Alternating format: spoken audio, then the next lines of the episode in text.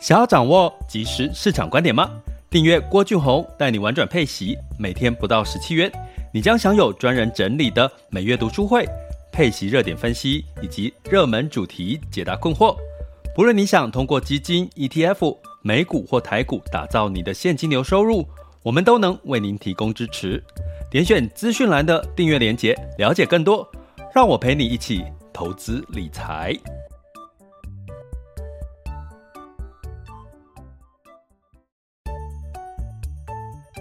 想要掌握即时市场观点吗？订阅郭俊宏带你玩转配息，每天不到十七元，你将享有专人整理的每月读书会、配息热点分析以及热门主题解答困惑。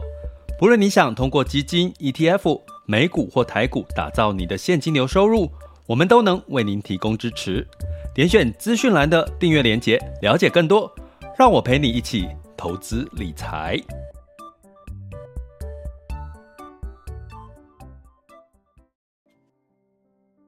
各位亲爱的学员以及听友们，大家中午好、下午好、晚上好。今天是二零二三年的二月十五日，周三喽。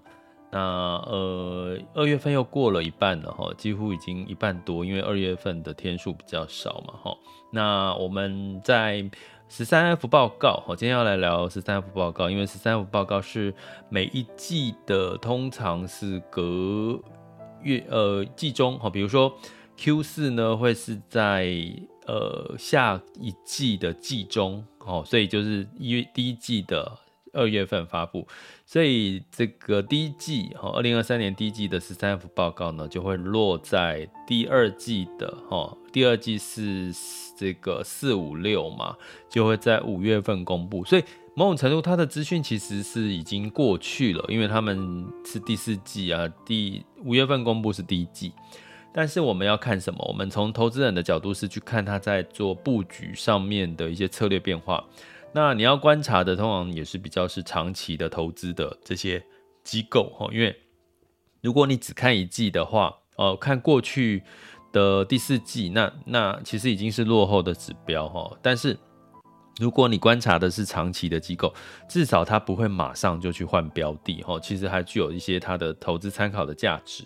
那什么是十三 F 报告呢？也就是这个美国哈证监会针对这些大型机构机构重仓，就是他手上的资金很多，所以他只要随便买一张股票呢，可能都会影响那影响到那家公司股票的价格的变化，或者是市场的变化。所以呢，就被要求你就是每一季哈要去公开你的这个呃十三 F 的你的报告哈，你的这个持仓的报告哈，看有没有什么一些影响市场啊，或者是有一些比较哦不 OK 的一些行为哈。所以呢，大这就是十三 F 报告里面都是一篮一篮子的这个所谓的呃这个嗯重要的大型机构。那其中呢，包含就是像巴菲特的这个波克夏，哈，还有桥水基金，还有像这个女股神方舟哈基金，以及这个索罗斯避险基金，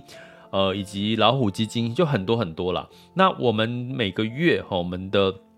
订阅专案里面呢，每个月都，嗯，不是每个月了，每一季当它公布的那个月。我们会做一个完整的整理，哈，就是针对几家很重要，就是里面有价值投资的啦，有这个总体经济上从上到下投资，有从下到上投资。我们挑出四家的这个机构，我们去分析，呃，他们在这些的策略之下，他们做的布局是什么，所以可以让这个学员呢更清楚，哈，你怎么样去学习专家，学习这些股神巴菲特他们在操。操作操盘的时候，他们的一些思维以及他们布局的一些方向，所以，我们今天就要来跟各位聊一下这个 Q 四十三 F 报告有一个非常大的惊意外，就是巴菲特大幅的减持了台积电，吼，造成了今天的这个呃台积电美股的 ADR 是盘后下跌了四个 percent，那今天的台股的台积电也不遑多让，也差不多快下跌了将近快四个 percent，吼。呃，我们来讲一下这件事情。啊，呃，我们也稍微初探一下，因为刚开始这个十三十三 F 报告还热腾腾的刚出炉哈，所以我们就是来初初步探初探一下。呃，那原则上下周哦，原章应该我安排下周我们会有一个完整的十三 F 报告哈、哦，这个付费订阅学员专享的哈、那如果你想要加入我们的订阅方案哈、或者是我们接下来周三也下周三也要讲 ChatGPT 的这个全解析跟热点分析的读书会。呃，大家都可以点选 Mr. Bus 的赞助方案，点下去可以了解我们有关读书会或者是付费订阅课程的这个相关的一个内容的一个说明。那欢迎大家加入我们的订阅行列。好，那当然还有一个事情哦，最近很多很多要呃跟大家分享的那。呃，明天呢，我也邀请了一位我的学员，吼，就是他来跟我们互动一下，聊一下，彼此聊一下，比如说他可以分享一下他有关绿能的一些看法，吼，然后我们就一问一答啦，就轻松的去聊，吼，那希望透过很白话的方式来让大家了解这个可能深不可。就是还对我们来讲还是有点陌生的这个绿能 ESG 这些题材哈，呃，从除了从企业端，从我们投资人的角度可以看到一些什么哈，尽可能白话的跟各位分享。好，那我们赶快进入到今天的主题哈。那这个初探机构呢，Q4 哈，二零二二年哈，这个 Q4 是指二零二二年的十三 F 报告。那台积电大幅减持的这个呃，这个巴菲特的伯伯克夏大幅减持的台积电哈。那这里面呢，有一个很有趣的一个现象，哈，这个现象是什么呢？我觉得，呃，跟我们，因为我们要讲跟我们这个自己投资有关系，哈。你只要搜寻十三 F 报告，Google 一下，你会看到呢，在昨天之前的相关的新闻都在说什么？他说啊，比如说经济日经济日报说，诶，台积电冲出超前一一月，然后市场聚焦十三 F 报告，巴菲特会加码吗？哈。一个问号哈，然后呢，还有像两天前的奇摩股市，他说这个媒体说，巴菲特 CF 报告公布前，外资已先卡位，台积电供应链也沾光。也就是说，其实呢，为什么我们说出乎意料之外是台积电这个巴伯克夏减码台积电？是因为大家都认为可能波克夏哦，巴菲特可能还会再加码台积电哦。你会看到前两天的媒体讯息都是非常乐观的去看这个呃，这个波克夏应该会加码台积电，或者是就是重仓啊，就是还是维持哈。有没有想到它是大幅的减持哈，减持有大概六到八成，对不对？好，所以呢，我们来聊一下这件事情。哈，那嗯，我们先讲一个状况，就是说，呃，大家知道，在这个投资里面，哈，像巴菲特他是属于价值投资，哈，那价值投资呢，他买了台积电，哈，在去年的时候他买了台积电，哈，公布在 Q 三的时候公布。那这里面有一个很重要的，我要提醒大家。你如果要投资一个股市，比如说台股比较重视，比有很多消息面在干扰这个市场哈，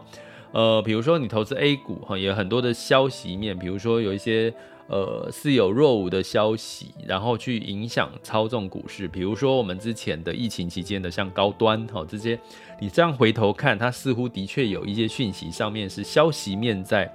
主导这个股价哈，可是呢，在美股呢有一个特色，你会看到。在 Q 三的时候，台巴菲特买台积电，几乎是十三 F 报告公布之后，大家包含机构、包含媒体才知道台积电那个巴菲特买了台积电。那这一次的 Q 四的报告呢，他也是在报告公布完之后，大家才发现原来。巴菲特已经大卖了台积电，可是呢，前两天的媒体，不管是外媒，不管是台湾的媒体，都在告诉我们说，诶，好像外资在卡位喽，台积电好像有没有可能巴菲特又加码了？所以要告诉各位。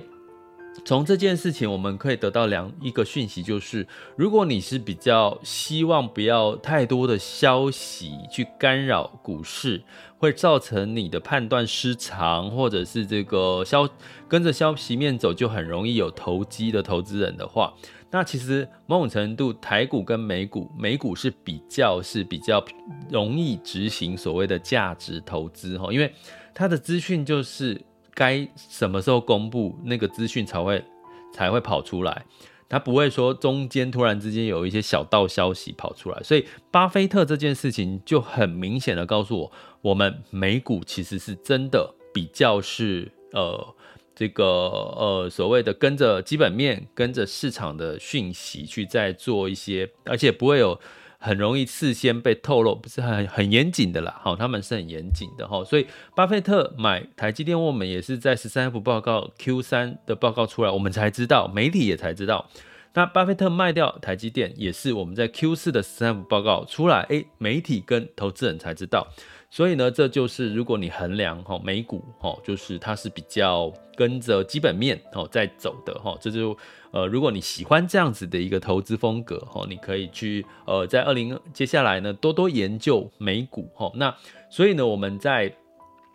整体的我们的这个订阅付费订阅里面，我们在二零二三年也比较着重在美股啦，包含像这个 ETF 跟基金的方向哦比较多，这也是一个原因哦，因为它比较是可以从上到下，从总体经济去看到一些市场上面的趋势哦。那你慢慢练习，你也可以发现，你也可以成为这个火眼金睛的市场达人哦。所以呢，呃，欢迎大家加我们的订阅行列了哈。好，所以讲了这个特色重点之后，所以这次的巴克夏呢，呃，不不，巴菲特了，我在讲什么？巴克夏，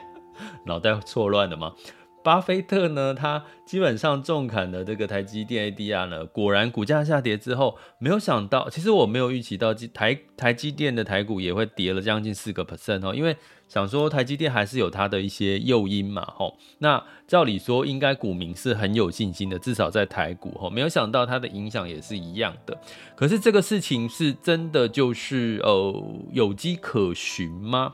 其实呢，早在更早公布的这个呃老虎，吼，老虎机构，吼，也是十三 F 报告里面的，它其实已经全部清仓掉台积电了，就不止巴菲特的波克夏哦。其实像老虎机构，其实你在早前几天的新闻都会看到，老虎机构在十三 F 报告公布，吼，它已经先清仓了台积电的 ADR，还减持了微软跟 AlphaGo，吼，在 Q 四的时候，吼，然后增持了一些跟电动车有关系的一些标的，吼，所以呢，你从这边可以看得出来，其实不止不止巴菲特，其实其实一些机构在 Q 三增。买了台积电之后，也清仓了台积电哦。可是，一季真的很快，他其才持有 Q 三，然后 Q 四就把它卖掉了哈。但是呢，卖掉的原因是什么呢？呃，我简单的跟各位讲一下。但是我今天其实是要跟各位讲，其实除了这个呃减持台积电之外，这些我们观察这些机构还有什么哦？变动是我们应该特别留意的，尤其在 Q 四。我先讲一个哈，就是第一个哈变动呢，就是基本上哈，除了卖掉台积电这件事情之外，呃，其实像桥水基金，它在这次的 Q 四的财报里，呃，这个持仓比例里面，它居然大幅的减持了许多的个股，好，许多的个股哦，不不管是。呃，在 Q 三的时候，哈，我们订阅学员应该知道，其实桥水呢，它持有比较多是消费型的，哈，消费类型的一些个股，哈，比如说宝宝桥啦、娇生啊、可口可乐这些的。呃，那它在 Q 四做了一件事情，它大比较多的幅度去把这些个股卖掉之后，去持有了核心的 S M P 五百指数，核心的 S M P 五百指数这。代表什么呢？代表其实呢，我要跟各位讲，我们回到现实，投资就是现实，你不要去过度乐观，因为现在我们等下讲 VIX 恐慌指数，目前还是比较偏乐观哈。现在的现实是什么？景气在衰退，是不是在裁员？对不对？是不是在升息？是不是 P N I 数据是不是往下？这个都是现在的状况，升息会带来什么？升息呢，也会带来了很多这个呃公司的成本提高，它如果没有赚钱，它可能很容易现金流中断，很容易就倒闭哈。所以在这个景气哈，今上半年仍然在景气衰退，在一个升息，毕竟虽然现在升息，物价指数一月份呢 CPI 是稍微的下滑呢。可是呢，毕竟升息三月份还会再升一次，今年不见得会降息，所以大家一定要切记这个现实面是这样的。你不要说，呃，这个市场哦，就好像说，诶，接下来就是一片大好。但为什么你会有一种感觉说，诶，接下来的市场好像一片大好？因为我们也特别提过，在第一季的时候，在景气三面向里面。我们看中的就是资金面，因为没有没有基本面可以看，基本面就很烂嘛。第一季通常基本面不好，信心通常基本面第一季也不呃基本信心面也不会太好，所以全部都是从资金堆叠出来的市场。哈，第一季我我们都一直在强调这件事，但是你不要忽略了，现在整体的市场是不 OK 的。不 OK 的，所谓不 OK 就是景气在衰退，呃，裁员，还有公司没有赚钱，还有这个呃订单减少，出口台湾的出口减少，台湾的景气下滑，出口衰退，这些都是正在发生。台湾现在还有一个新的状况是，我们的用电成本要提高带来的通货膨胀有没有可能反而在二零二三年的通膨比二零二二年更高？这个都是所谓的我们要值得留意的哈，可是你讲多了会变成一种什么？好像在看衰看衰哈。但是我们呃平心而论，仔细来看这些大型机构，我们可以学习到它的是，他们真的比较务实，他们在 Q 四就解码了这些。他们认为的这个可改用指数去做布局哈，因为指数可以分散掉哈，分散掉一些风险哈。这个是我们第一个在看到的，在这个机构里面哈，他们做出来的一些呃特色的一些变数哈。那就是从个股吼开始比较多去增持一些所谓的指数，因为指数就一篮子的股票，它风险会比较低，这是第一个哈提醒大家的。第二件事情是什么？第二个变数就是在 Q 四呢，居然有公司呃大型机构开始持有债券了。像索罗斯，哈，我想索罗斯呢，他在 Q 社报告里面，他增持了所谓的投资等级的公司债，以及这个呃这个高收益，哈，就是非投资等级债这两个，在第一季都增，呃，第二、第四季了，哈，并且呢，也把这个一些持仓，哈，放比较多在所谓的这个大型的跟 AI。跟这个创新科技有关，比如说索罗斯，它大幅的增持了七十三个 percent，在这个也不能说它大幅增持啊，就是它有没有到七十三，就是说它本来持有的跟到现在持有的 Google，哦，增加了七十三个 percent，可是也总体的比例来讲，大概只有两个 percent 上下了哈，所以我刚刚讲，如果怕误导大家哈，它其实增加了很多 Google 的持股哈。所以，我们从其他的机构也都好像都可以看到这个现象哦。那这个现象代表了什么呢？我们就在呃，等我消化完之后，我们在下周哦，我们的这个 EP 零二十三 F 报告的完整的一个解析里面呢，再跟各位哈，我们的订阅学员来做一个完整的分析哈。所以两件事情，我们看到第一个，他把呃一些机构呢，把这个个股转换成指数，降低风险，降低什么时候风险？Q 四到 Q one 的风险，第二个增持了债券，好，也增持了债券，所以，我们从这个角度来看，我们可以看到了什么呢？其实，我们就看到了，其实今年我们有论调，在景气衰退好的一个循环里面。债优于股，甚至股债你要同时配置，其实我们也看出了这个呃机构其实也在做同样的事情，所以我们常常说要跟专家学习，要跟第一名学习。其实你不是要学习他买了什么，而是你要学习他的背后的思维逻辑是在告诉我们，二零二三年的第一季就是在景气衰退的一个。循环的一个阶段，哈，你必须要用这样子的一个思维去当下，然后你就比较不会去过度的乐观去看到说，哦啊，最近啊反弹啊，要不要追涨？哈，要不要特别追涨？哈，好，所以这个就是从这个呃两大的变数哈提出，呃，特别在这个的初探这个 Staff 报告刚出炉嘛，我们来跟各位讲一下，目前有两个这个状况。那至于巴菲特为什么会去减持台积电？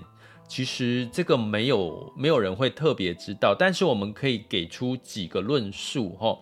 那几个论述就是第一个呢，我们会看到的是地缘政治的风险哈。大家应该都知道这个呃这个台积电哈，就是现在把一些厂移到美国，其实有一部分是跟地缘政治的风险有关系嘛哈。那第二个到印到美国设厂，它就是成本的提高，这个成本的提高。根据这个呃，我之前有一个预期是，那至少美国会有一些所谓的晶片法案会补贴一些。呃，给台积电。后来呢，经过的这个资料的一个理解呢，似乎这个比例哈、哦，可以分配到这个利润呢，这个补贴可以分配到台积电的这个呃金额也是有杯水车薪哦，并不是能够 cover 掉它的这个所有在美国设厂带来倍数的成本的成长的增加哈、哦。那另外呢，当然就是它先进制程的技术，因为移到美国之后。呃，其实，在美国跟台湾大概目前的这个呃厂房哈，先进制程大概有三年的差距哈，就是它的技术。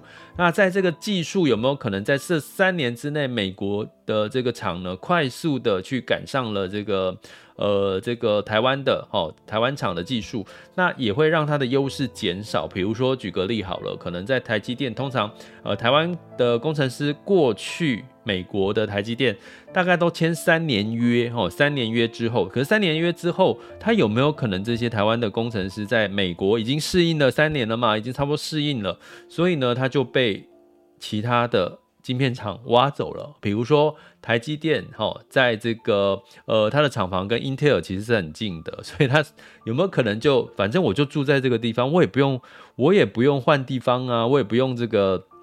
呃，就是呃搬家，然后呢，我只要被英特尔挖角高薪，我又可以拿绿卡，然后我就是只要公办公室只要再换到一个地方，我。搬家都不用，有没有可能三年之后人才被挖走了？那这个这个优势，技术的优势就可能被就下降了哈，或者有什么是这个巴菲特可能看到我们没有看到的一些风险哈？所以呢，呃，这个我们只能说哈，记得吗？台积电其实是在巴菲特上车之后，第三季大买台积电之后，才怎么样？才带来的台积电的往上走，本来闷了一段时间，对不对？才带来台积电的往上吼，可是现在呢，巴菲特下车了，所以呢，诶，有人也跟着下车了，其实似乎看起来也不太意外。所以呢，我们如果说你现在在，有人会说，那现在到到底台积电适不适合持续的持有？那就要看你当初上车的理由是什么。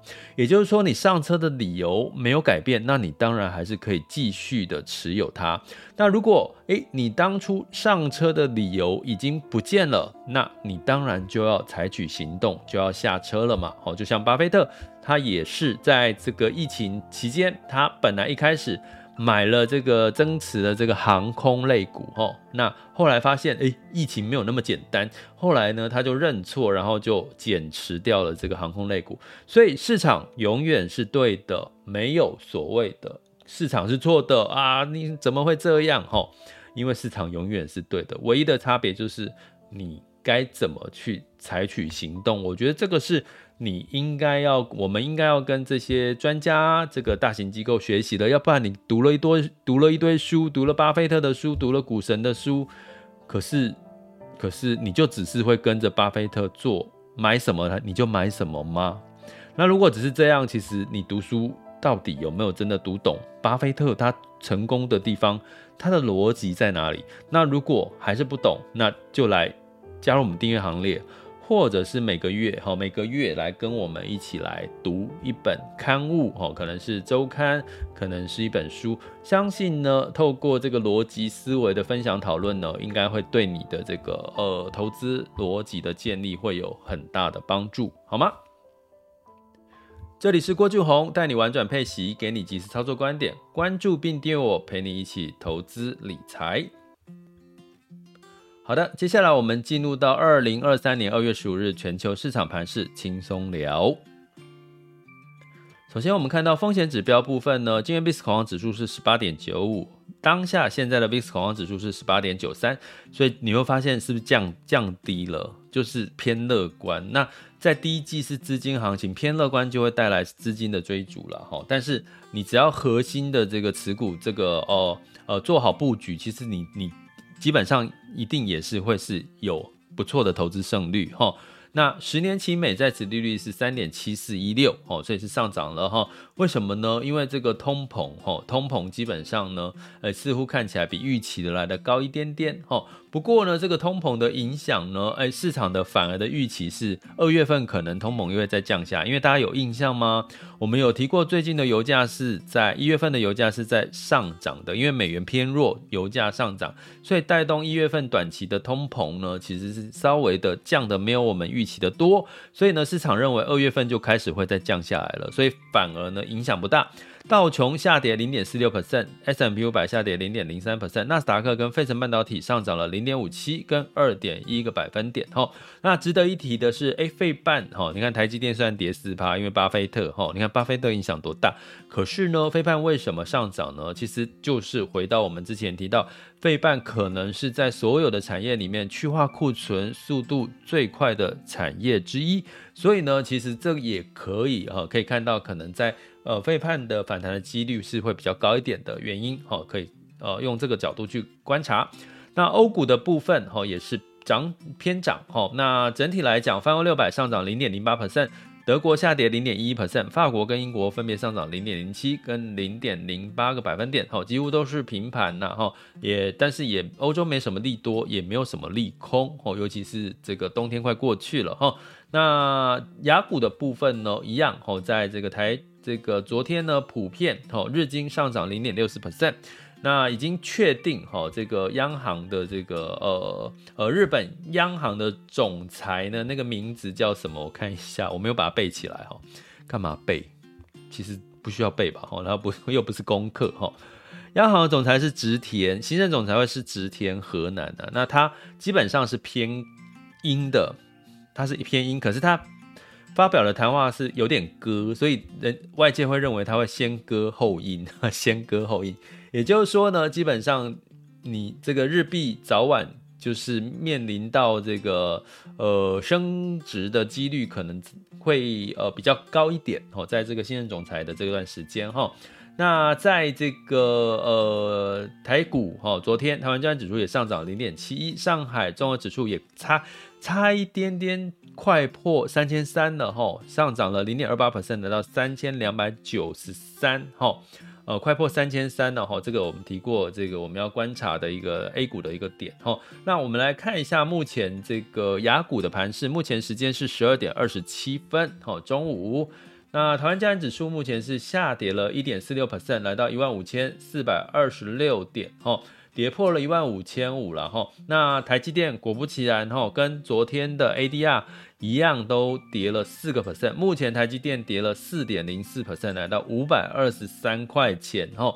哦，就是哦，把这这一周的涨幅几乎都跌回去了。那今天呢是电金双跌哈。而目前是跌了两百二十七点，哈，一百一万五千四百二十六，哈。那贵买指数是下跌零点四四 percent，哈，先涨后跌，哈，都是一定是大盘会带来的一些恐慌性的一个，所以呃，贵买指数后先涨，后来也跌了。那恒生指数下跌一点二九 percent，恒生科技下跌零点五四 percent。那上证指数呢是下跌零点三二 percent，来到一千三千两百八十二，哈。那深圳指数是下跌零点一八 percent，那今天雅股应该全部都跌，哈，日经二五先涨后跌，是跌了零点四四 percent，南韩综合指数下跌一点二八 percent。